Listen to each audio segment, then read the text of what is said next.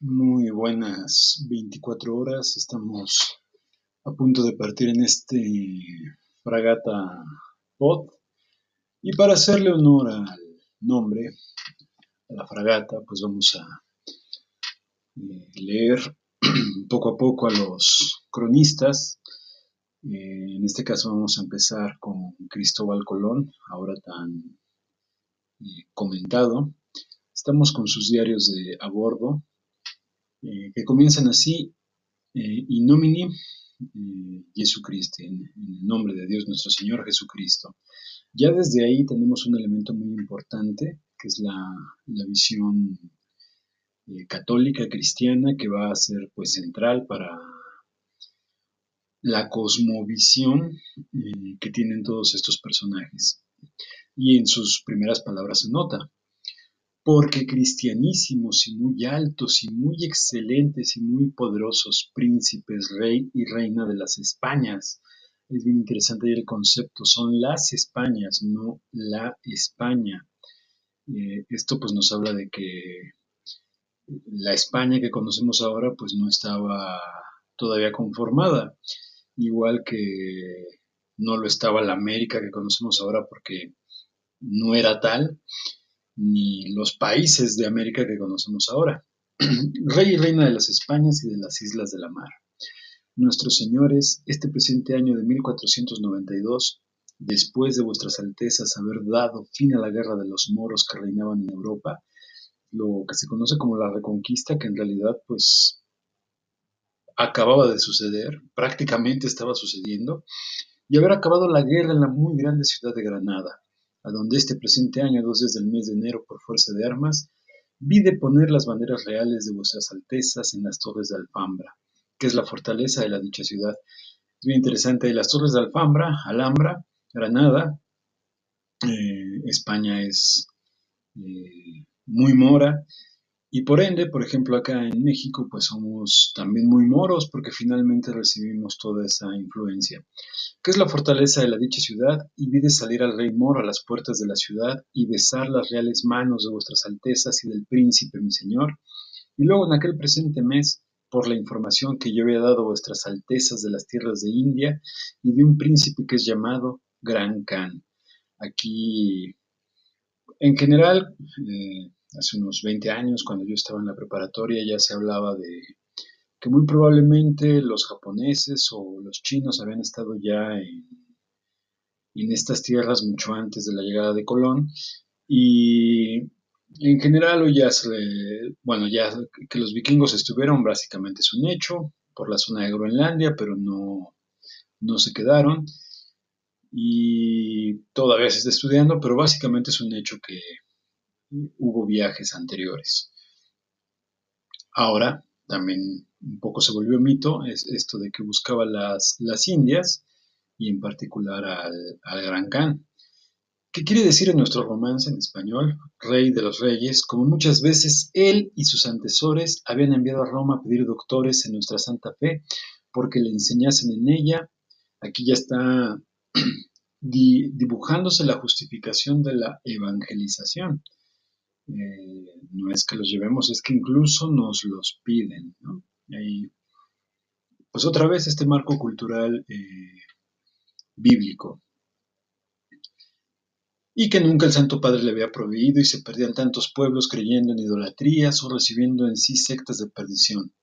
Vuestras Altezas como católicos cristianos y príncipes amadores de la Santa Fe cristiana y acrecentadores de ella y enemigos de la secta de Mahoma, y de todas las idolatrías y herejías, pensaron enviarme a mí, Cristóbal Colón, a las dichas partidas de India para ver los dichos príncipes y los pueblos y tierras, y la disposición de ellas y de todo, y la manera que se pudieron tener para la conversión de ellas a nuestra santa fe, y ordenaron que yo no fuese por tierra al oriente, por donde se acostumbra de andar, salvo por el camino de occidente, por donde hasta hoy no sabemos por cierta fe que haya pasado nadie.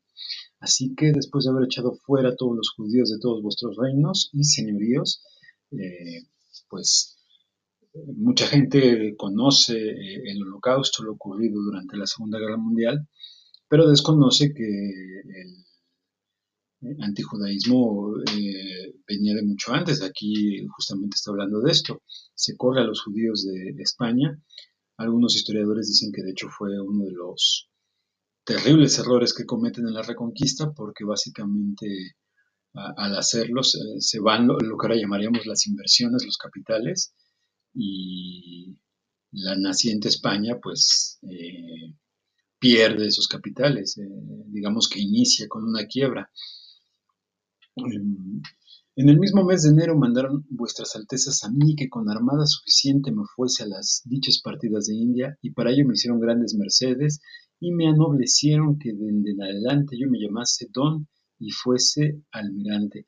Vean qué padre este de en adelante solemos, se suele luego a veces criticar a las personas por su forma de hablar. Desde antes, por ejemplo, que está en este de, adelante, eh, en muchas ocasiones lo que consideramos formas incorrectas de hablar son arcaísmos, formas antiguas.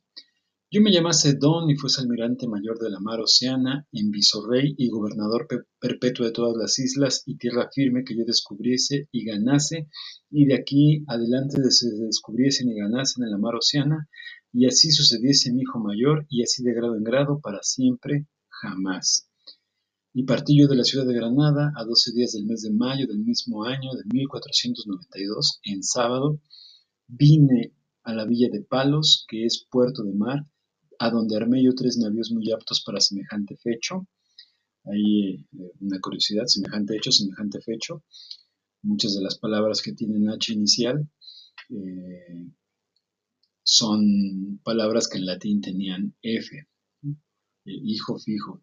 Y partí del dicho puerto muy abastecido de muy muchos mantenimientos y de mucha gente de la mar a tres días del mes de agosto del dicho año, en un viernes, antes de la salida del sol con media hora, y llevé el camino de las islas de Canaria de vuestras altezas, que son en la dicha mar oceana, para de allí tomar mi derrota y navegar tanto que yo llegase a las Indias y dar la embajada de vuestras altezas a aquellos príncipes y cumplir lo que así me habían mandado. Y para esto pensé de escribir todo este viaje muy puntualmente, de día en día, todo lo que hiciese y viese y pasase, como adelante se verá. También, señores príncipes, Allende, palabras que ya escucho poco, Allende, Aquende, allá, acá, describir cada noche lo que el día pasare y el día lo que la noche navegare. Tengo propósito de hacer carta nueva de navegar, en la cual situaré toda la mar y tierras del mar océano en sus propios lugares debajo su viento, y más componer un libro y poner todo por él semejante por pintura, por latitud del equinoccial y longitud del occidente, y sobre todo cumple mucho que yo, olvide el sueño y tiente mucho el navegar, porque así cumple las cuales serán gran trabajo. Y bueno, pues esta es básicamente la, la apertura a la aventura que está por comenzar. Como vemos, es un fragmento, pero ya nos va dando muchas pistas para ir em, degustando, criticando, contrastando. Eh, obviamente, pues no podemos evitar un poco verlo con los ojos de ahora, pero hay que tratar también de hacer ejercicio de ponernos en, en los ojos de aquel momento.